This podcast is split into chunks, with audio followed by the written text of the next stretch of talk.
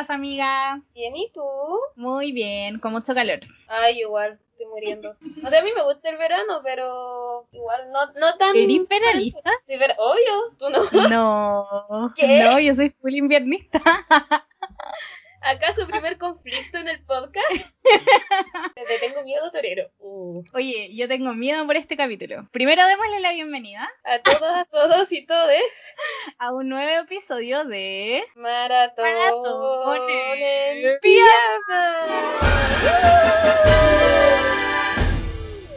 Oye, ahora a sí. empezar al tiro Tengo para que miedo. no quede largo, porque el de la vez pasada igual nos quedó largo el capítulo. Lía, ¿alguna vez te preguntaste qué hubiese pasado si Gossip Girl lo hubiese escrito Jane Austen? Es la mejor descripción que pudiste encontrar.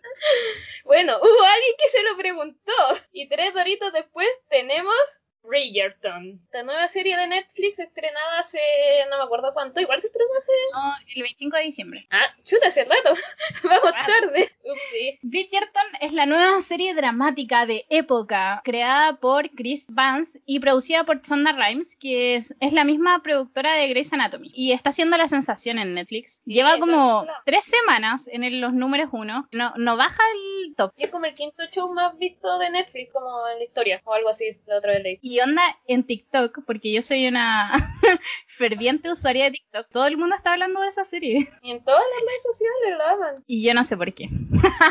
No, digamos primero qué se trata la serie.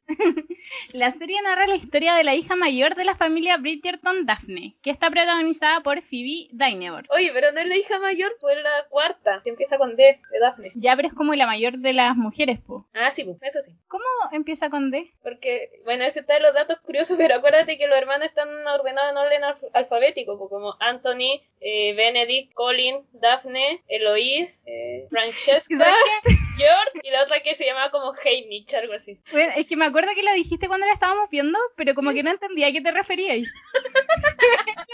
y dije, "Mm, seguí con mi vida. Bueno, la historia comienza cuando Daphne es presentada ante la sociedad y tras la bendición de la reina es elegida como el diamante de la temporada. O sea, se vuelve la doncella más cotizada. Y por lo mismo, su madre y su hermano buscan emparejarla, casarla con un galán de primera, que tenga los mejores títulos y las mayores posiciones, y que es un viejo cerdo, en realidad. Pero Daphne no está interesada ni en la posición ni en el dinero, no se quiere casar por ambición, ella se quiere casar por amor verdadero, así que para eh, desviar la atención decide hacer un trato con un duque. El duque está protagonizado por Reye Jean Page. no sé si lo dije bien, Probablemente no. pero es que tiene como una tilde el nombre. Y bueno, esta, esta historia es la típica historia de hagamos el trato de fingir estar juntos para no enamorarnos. Y como sorpresa para nadie, se enamoran. ¿Qué podría salir mal? Fingamos que estamos enamorados. La serie, aparte de todo esto, está narrada por Lady Whistledown, que es la Gossip Girl, como de la época, pero que escribe en el diario porque es de época. Ya. Y vamos a partir diciendo que ni a la Lía ni a mí, ni a los otros amigos con los que las vimos, nos gustó esta serie. No nos gustó. Así que pueden dejar de escuchar. No, mejor pónganlo en mute y sigan escuchando para que nos dé la visita. Pero, Pero no escuchen. claro, pero sepan que ahora la vamos a pelar harto. Es que a mí me pasa que por lo general yo soy como un público muy fácil. Así como, soy como el típico público objetivo de todos estos tipos de series, como sobre todo románticas. Es muy raro que no me haya gustado, lo encuentro muy raro porque le gustó a mucha gente. Partamos diciendo que los capítulos son extremadamente largos. Muy largos. duran una hora y en verdad no pasa nada. Como que recién en la segunda mitad, como en el quinto capítulo, se pone como más interesante y como más dramática. Pero bueno, antes de eso no pasaba nada. Literal no pasaba nada. Y onda yo estaba así como ya va a terminar y queda media hora. Onda eso de que uno ve cuánto tiempo le queda. Y eso como que no me pasa cuando me gusta una serie, Y yo fui como aún peor. Intenté ponerla como en 1,5. Y no, no funcionó. No nos funcionó porque estábamos viéndola por Netflix Party y no se podía. Pero si la hubiese estado viendo sola, yo creo que la hubiese visto en 1.5 o en 2, así como cuando veis las clases.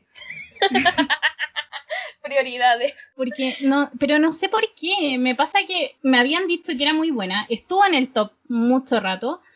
Entonces intenté todo el rato buscarle como lo bueno. Y después dije, pucha, pero ¿cómo tengo que estarle buscando lo bueno? Creo que la primera parte es muy lenta porque se están presentando a los personajes. Y a lo mejor, no sé, las segundas temporadas, terceras temporadas, una vez que ya conocís todo este universo, como que sea en la raja, no sé. Lo preséntalo en el primer capítulo. Pero sí, eso. hora, weón. en el cuarto capítulo sigue sin pasar nada. Aquí es cuando le pedimos perdón a Sabrina, que dijimos lo mismo el capítulo pasado, de que era poco eficiente porque sus capítulos eran muy largos y no pasaba nada. Pero pasaron más cosas de lo que pasa acá. Sabrina, cuarta temporada, una obra de arte. Bueno, onda, de verdad, en Eficiencia momento- en el tiempo, weón. De hecho, vi- vi- veíamos como dos capítulos diarios porque no podíamos ver más. Donde ya al fin terminó. Chao. Mañana seguimos con el suplicio. Voy a repetir como el comentario que dije en Euforia. Como que yo no entiendo la finalidad de hacer series cortas, como de ocho capítulos, que duren una hora. Porque la idea de una serie corta, como que sean capítulos rápidos, que te veáis como de una. por- ¿Cuál es la diferencia entre hacer como esta serie que dura como una hora y que son pocos capítulos, a hacer una serie de más capítulos que duran menos? Quizás para la gente se le hace más fácil o la tiende a ver más viendo, no sé, ocho capítulos de una hora que ver 16 de media hora. A pesar de que el tiempo es el mismo, el hecho Sí, de ver no puedo es como mantener quizá algo inconsciente, como el hecho de ver que hay tantos capítulos te hace menos, te da más paja como verla. Entonces, en cambio, si decís son ocho capítulos, pues, y una vez que empezaste ya terminar. Bueno, es que yo no puedo mantener mi concentración más de 40 minutos. No puedo. En todo caso, Euphoria mucho mejor. Sí, pues obvio. Pero me pasa lo mismo, que cuando las series son demasiado largas, como que yo no puedo mantener mi atención todo el capítulo. Como que en mitad del capítulo estoy sacando el teléfono, ¿cachai? Estoy como haciendo otras cosas. No, pero sí que interesante y que a mí me pasó que sentía que la historia secundaria era mucho, mucho más interesante que la principal. O sea, yo sé que se supone que cada libro es un hermano, está basado en un hermano y que las temporadas como que buscan hacer lo mismo, pero aún así yo sentía que la historia secundaria la mostraban súper poco y era mucho más entretenida. Onda, la Eloís, la hermana chica, y, man, la más grande, maravillosa, diosa, me encantaba ella y la mostraban súper poquito. Más Encima parece que como que su libro es como el quinto, y no voy a ver cinco temporadas no va a pasar. Me pasa lo mismo, que cada mm, mostraban a los personajes secundarios, yo quería saber más de su historia y volvíamos a la historia de la protagonista. Entonces me da mucha lata porque, por ejemplo, también estaba Marina, que era un- ese personaje era aún más secundario porque ni siquiera era como de la familia de la protagonista, era como una allegada en otra familia. Entonces ella la mostraron muy poco, sobre todo en los primeros capítulos. Y yo decía, bueno, es que necesito saber cómo su historia porque era mucho más interesante y no era la típica historia repetida que estamos viendo en la protagonista, donde hemos visto millones de películas de gente que finge enamorarse y se enamora de verdad. Esa premisa de la historia principal la hemos visto un millón de veces y lamentablemente esta serie no le agrega nada nuevo, nada nuevo a esa historia. Entonces me pasa que, claro, pues que las historias secundarias me llamaban mucho la atención, mucho más, pero no les daba nada de tiempo en pantalla, como que eran así como cameos. Casi, Cameos de la otra historia y de lo que se podía venir, pero no se desarrollaba en la otra historia. Y eso me dio mucha lata. Y Penélope, Penélope una li- linda. Y, y la reina, ¿sabes qué? Hubo un momento cuando te muestran la historia como, o sea, no te muestran la historia, pero te muestran como la relación con el rey. Y yo Te dije dan un como, plot twist muy interesante. "Man, quiero saber más de esto, como muéstrenme más. De hecho, ya la historia de base de ellos es como más linda porque en el fondo, ya pues esta serie te muestra gente negra que está como en una posición alta en la sociedad y de ahí después te explican que eso partió cuando el rey se enamoró de la reina, que es eh, negra y eso permitió a la gente negra como escalar en la sociedad. Ella de por sí era una historia bastante interesante haber visto eso. Como, y, y la historia de ello y como lo que estaba pasando ahora, como que quería Ujú. saber más de la reina.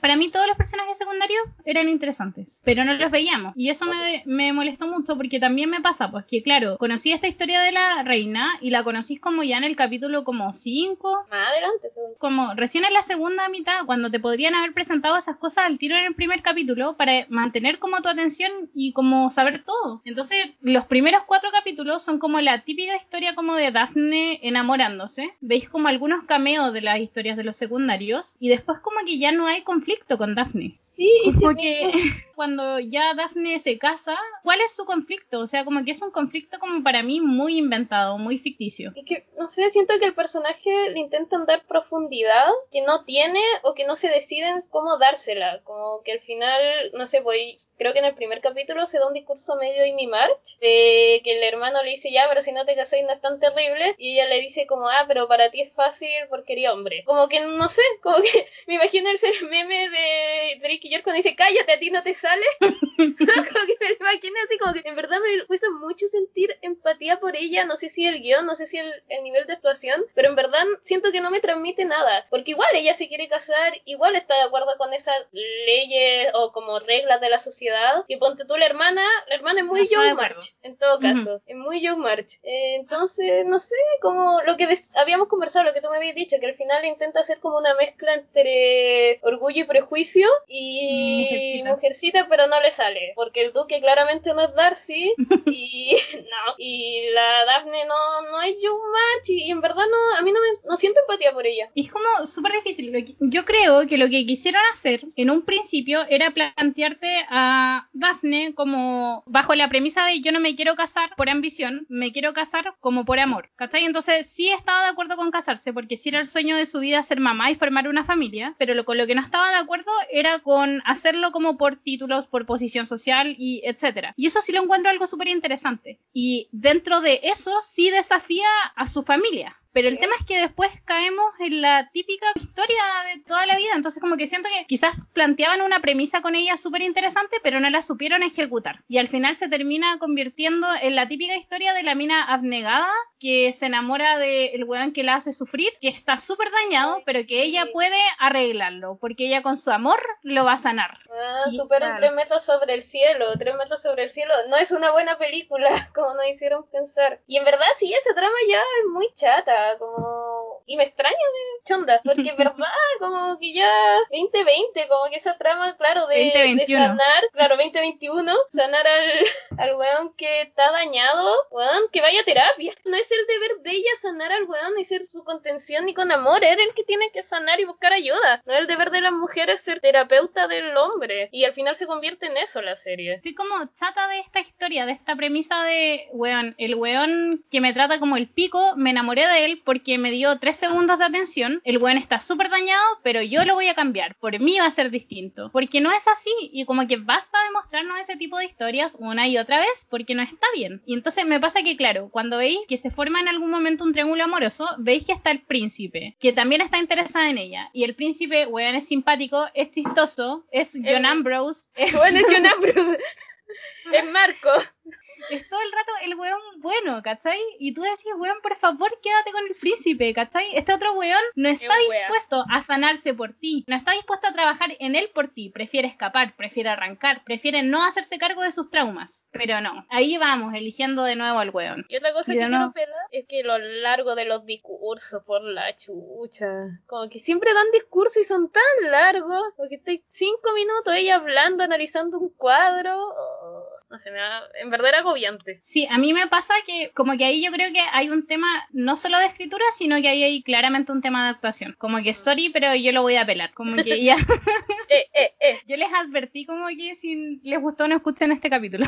Pero bueno, es que como que a mí me pasa que ella no me transmitió nada. Como y como actriz no me transmitió nada. Entonces como que puede ser que un personaje esté mal escrito. Y puede ser que el guion no haya definido como cuál va a ser la línea o la motivación del personaje. Pero yo creo que aparte hay un tema con la actuación de ella. Porque no puede ser que en un discurso que dura como más de un minuto, como que a mí no me transmita nada. No siento en ningún momento empatía con ella. No me llegan las palabras, no las siento reales, no las siento auténticas. Entonces, hay un tema con la actuación, porque lo mismo que cuando vimos eh, esta serie, yo recordaba em, a Timothy Chalamet en una película que se llama Un día lluvioso en Nueva York. Y en esta película, él tiene una escena con Selena Gómez, en donde vemos dos niveles actorales muy distintos.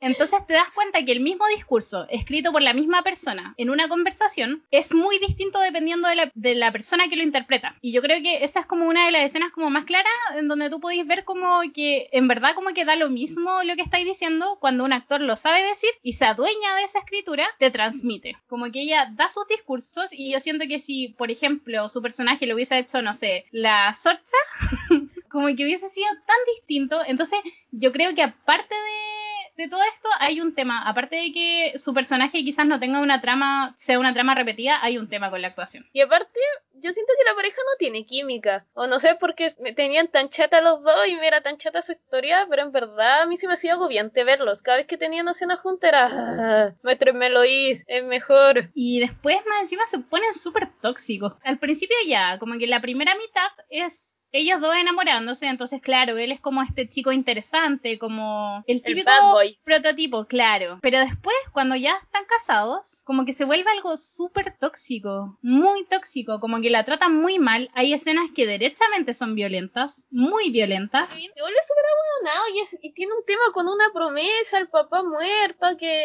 bueno, en verdad, no sé, yo siento que se le quita hasta lo mino, en verdad me pasó eso, porque cuando, ya, porque mucha gente hablando, un amigo en verdad nos dijo que ella la seguía viendo solo por el duque, porque lo encontraba mino y efectivamente cuando recién apareció yo lo encontraba súper mino, y siempre que aparecía decía como, hello, pero te juro que ya al final ya ni mino lo encontraba, era tan desagradable su personaje y tan chato, que en verdad ya, como que no lo quería ver, no, como que lo mino que era no compensaba nada, no compensaba Mm. lo, lo chata que estaba de la serie y lo chata que estaba de su personaje. y lo que sí quiero destacar, que después cuando se vuelven en su matrimonio tóxico, sí me gustó que siento que trataron al personaje de Daphne con bastante dignidad, como que en ningún momento fue la esposa sufrida o como la víctima, sino que en verdad le, le plantaba cara al duque, pues como que lo paraba, como que no estaba ni ahí con su mierda. Y eso me agradó porque por lo que nos habían mostrado antes, igual hubiese sido factible, hubiese tenido como cierta lógica con la línea de su personaje, hubiese sido una, mm, o sea, mucho más como victimizada o más pasiva Ujú. frente a la situación y creo que no lo es y eso me gusta. Y siento que de hecho ahí fue cuando, verdad, me, me cayó un poco mejor el personaje. Por eso yo creo que, que la idea que tenían ellos con su personaje era buena. Y probablemente en el libro sea buena. no sé. Pero como que hay algo acá que no me calza. Porque claro, cuando veía este discurso al principio de ella y de yo no, yo me voy a casar por amor, ¿cachai? Y me da lo mismo. Como que tenía una persona que es independiente, ¿cachai? Que pese a seguir como las reglas de la sociedad, no las sigue porque ese sea su deber, sino que porque ella quiere eso. Ella quiere formar una familia. Y quiere hacerlo por amor. Entonces como que yo siento que eso sí es interesante. Para mí tiene sentido que sea una persona que es como súper independiente. O sea, de partida ella decide cómo hacer el trato con el duque para que su mamá y su hermano la dejen de po. Eso igual es como medio progre. Igual la, la cabra es pilla, po, es clever, es inteligente. La wea es que como que al final igual se queda con el ahueonado, po. Eso es lo que a mí me da lata. Porque que al lo final va a es como, po, con su amor. Puta Lo amiga. Con su amor incondicional. me dan ganas de decirle así como, amiga, ahí no es. Me, me da ganas de decir tú que deja de ser tan ahueonado con la Daphne. Y yo siento que vale mucho más que eso. Y eso es lo que me da lata. Eh, y ahora hablemos de las escenas polémicas. Hay una escena en particular en donde mm, Daphne está como jugando al- a, a esto del cortejeo, al Poncea, dale Poncea, Poncea. con el príncipe, que es este personaje que habíamos dicho que es mm, John Ambrose. y mm, ya, pues están en esto cuando el duque aparece de nuevo y la vuelve a confundir entera, porque como que cada vez que aparece como el duque, como que a Daphne le, le tiemblan las rodillas, weón. Bueno, hay Entonces, una escena donde hay está unas- como, perdón, que la quiero comentar que está como comiendo helado, no sé qué, con una cuchara y lo mete la cuchara y la Daphne mira así como toda horny. Me dio mucha risa eso. Como que lo sentí, no sé, muy de comedia adolescente de mala calidad. Pasándose el rollo con el duque lamiendo una cuchara.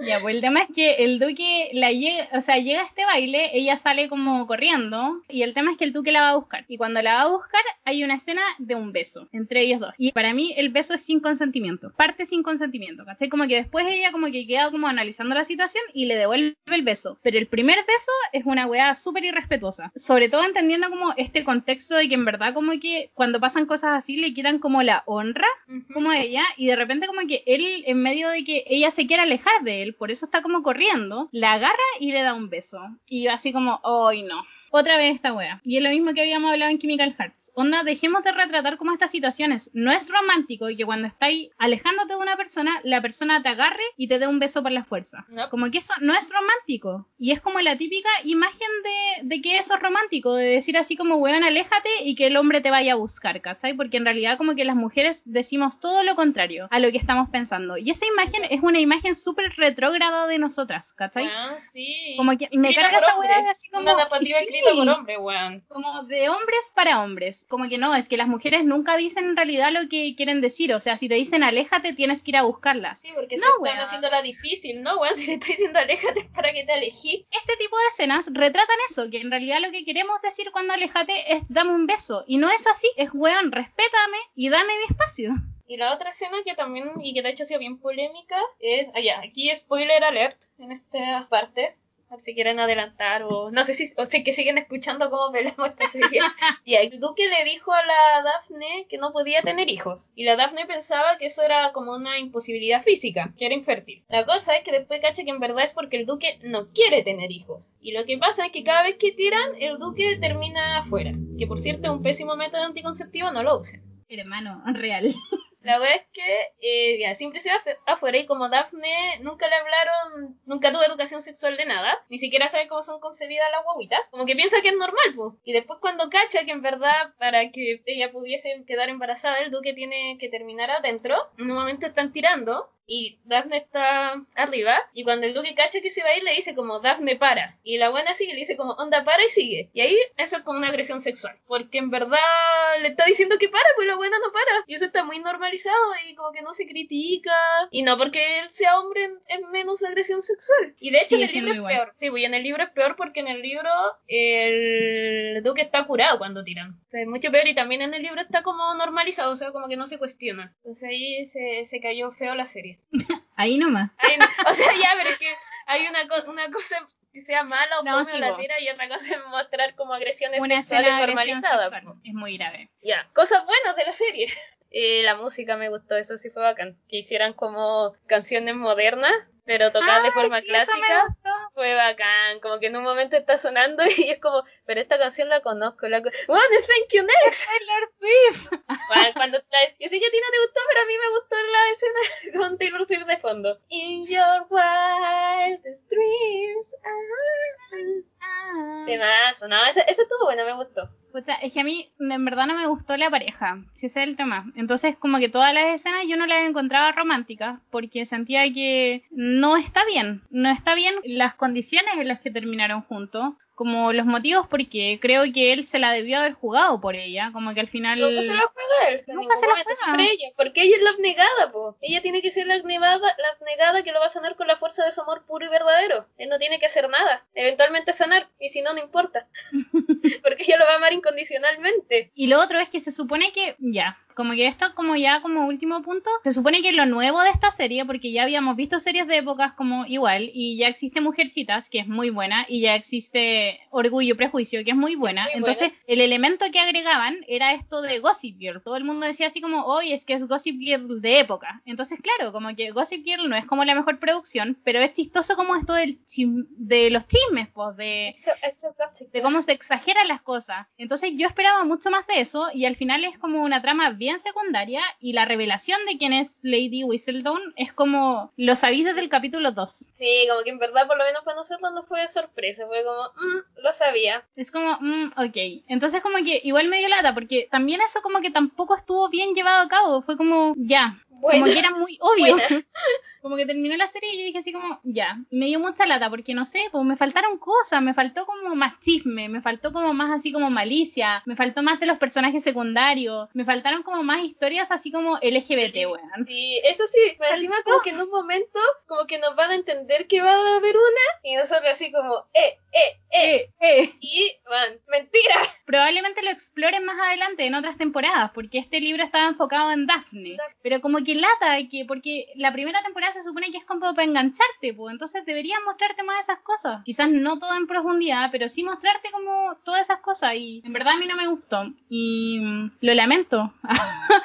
sorry, sorry, not sorry. Sorry a las tres personas que no escuchan y que sí les gustó. Es que como que necesito, onda, por favor, si a ustedes les gustó, como que escríbanos y díganos por qué les gustó, porque quizás yo no estoy entendiendo esta serie. Porque quizás la tengo mal enfocada. Quizás la vi mal.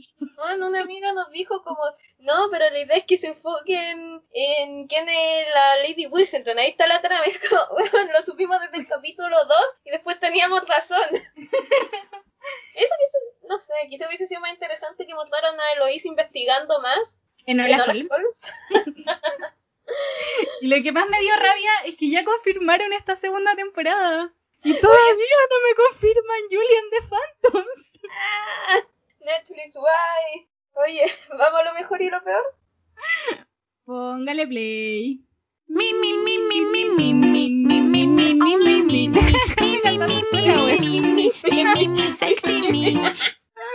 Nada, para mí lo mejor es, bueno, una cosa que es muy buena es la integración racial que tiene la, la serie, porque en general las películas o series de época y que están ambientadas como en alta sociedad siempre son puros protagonistas blancos por un contexto histórico. Y me gusta que esta serie haya dicho, como sabéis que filo en mi serie, hago la weá que quiero y si quiero poner que los cuicos sean negros, lo voy a hacer. Y lo hizo. Y eso me gustó y demuestra que al final el contexto histórico igual era, era excusa, era puro chamullo. Y la serie ha sido súper popular, no sé por qué, pero creo que igual es bueno una serie tan popular, como que tenga esa integración. Me parece muy bien. Y lo otro que es bacán es el personaje de Lois, la Young March de esta serie. me encanta, la amo y me hubiese gustado verla más. Y me da que su temporada va a ser como la 5 porque no voy a llegar a eso. A mí igual me gusta mucho cómo están retratados los personajes de algunas mujeres. Como que siento que me gusta porque siento que las mujeres acá son como súper pillas. Como que nadie las hace hueona. Y me pasa como con casi todas las mujeres, que en realidad como que casto que las hueonas son como demasiado pillas. Así como que en verdad... Entonces, por ejemplo, hay un personaje que es secundario que me gusta mucho, que es como la tía del duque, que como que lo crió. Ah, ella es bacán. Y ese, ese personaje lo encuentro muy bacán. Igual me gusta mucho la personalidad de la reina, ¿cachai? Como que siento que son como, como son personalidades que son como muy mujeres bacanes, ¿cachai? Así como mujeres demasiado pillas, demasiado empoderadas, que claro, que saben que su rol en la sociedad está definido de alguna forma por la época, pero que no se quedan ahí, pues, como que las buenas se empoderan. un punto antes, Brown, que los hueones no cachan. ¿Por qué? Porque son hueones. Este, si mostrar más de eso hubiese sido bacán, si tiene cosas muy buenas la serie. Yo creo que la premisa de la serie es buena, si eso es. Yo creo que el universo de la serie es bueno. Planteándolo como un universo como de, de estos personajes es como muy bueno. El tema es que yo creo que la trama de la, de la primera temporada, al menos, enfocándonos en la historia de Daphne, para mí es como. Si tenéis tantas historias tan buenas y un universo tan amplio de no sé cuántos libros, ¿cachai? Como, ¿por qué enfocarte como en la historia que es la más repetida? Bueno, porque en el fondo están guiándose por los libros. Igual se pudieron haber tomado mejores Licencias creativas. Y lo peor para mí lo peor es la normalización de esta relación violenta, weón. Estoy chata de estas relaciones así. Porque estas relaciones nos han hecho mucho daño, weón. Porque por eso después una, we una weona cree que agarrándose a un weón ahueonado... lo va a poder cambiar con la fuerza de su amor abnegado. Y así ha sufrido toda la vida, weón. Y estoy chata de seguir sufriendo. Basta. Eh, Me siento como los perritos chihuahuas, así como, no más. Elmo ya no va a tolerar tus estupideces. No puede ser como que en esta época sigamos mostrando este tipo de relaciones. No está bien. Completamente de acuerdo. Como para mí también es lo peor. Ese que la serie era muy lenta. Lenta y fome los primeros capítulos. Fome. Era un suplicio verla. ¿Voy a ver la segunda temporada? No. No, aunque no prometo nada. Porque ustedes saben cómo es una. Porque te recuerdo que la noche vamos a ver Club Wings. No, pero, pero no, no me comprometo. Te tinca si vamos con algunos datitos curiosos.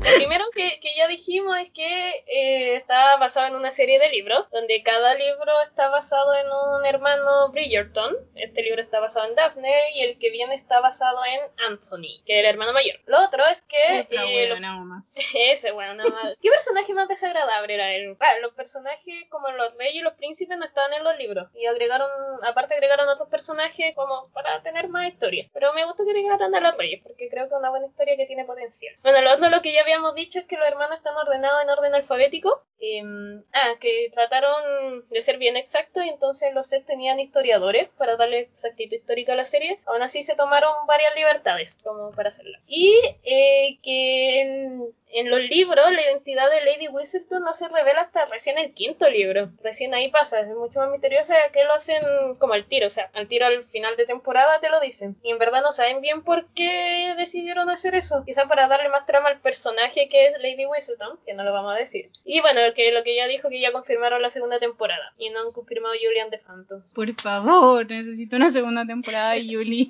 y eso, ¿vamos a las notas? Démosle. Dura, yo te doy un 20 y está dura, dura, dura. ¿Qué nota le vas a poner? Le voy a poner un 5. Un 5 porque como que creo que pese a que a mí no me gustó, no creo que la serie esté mal hecha, como que para mí es como fome, pero igual es como una serie como aceptable, entonces está como un poquito más arriba del 4 y creo que el universo promete. Eh, sí, yo también le voy a poner un 5. Me siento buena onda y día y porque siento que quiero mucho a Lois. Creo que es el mejor personaje. Es que yo creo que la serie como que puede ser buena, como que creo que el tema es que esta historia no es buena en particular. En fin. No tengo recomendaciones, me disculpo, no vi nada, pero sí vi el capítulo, el segundo capítulo especial de Euforia, basado en Jules, y está bueno, está muy bueno, me gustó esto. Debo decir que lo lloré en algunas partes. Tiene una escena al inicio que cinematográficamente es súper bonita, así que eso, vean los capítulos especiales de Euphoria, así que no lo han visto. Entonces estamos terminando el capítulo del día de hoy. Va a quedar como un poquito más corto yo creo, pero es que en realidad no tenemos mucho más que decir de la serie, porque en realidad es lo que es. Así como dijo Tom Tomlinson, es lo que es. Esperamos que tengan una buena semana. Y nos vemos en el siguiente, nos escuchamos en el siguiente capítulo. Club Wings. Club Wings. Que según la cuenta de Instagram que hicimos, una muestra significativa, mucha gente había visto Club Wings, la serie animada, y les encantaba. Y la gran mayoría también pensaba que esta serie iba a ser malísima. Que probablemente lo sea. A lo mejor nos sorprende, weón, porque yo esperaba que Bridgerton fuera buena y me sorprendió. Para mal, pero me sorprendió. Yo la verdad es que no esperaba que yo nunca fuera una serie tan buena. Pensé que iba a ser la típica serie adolescente. Ay, pues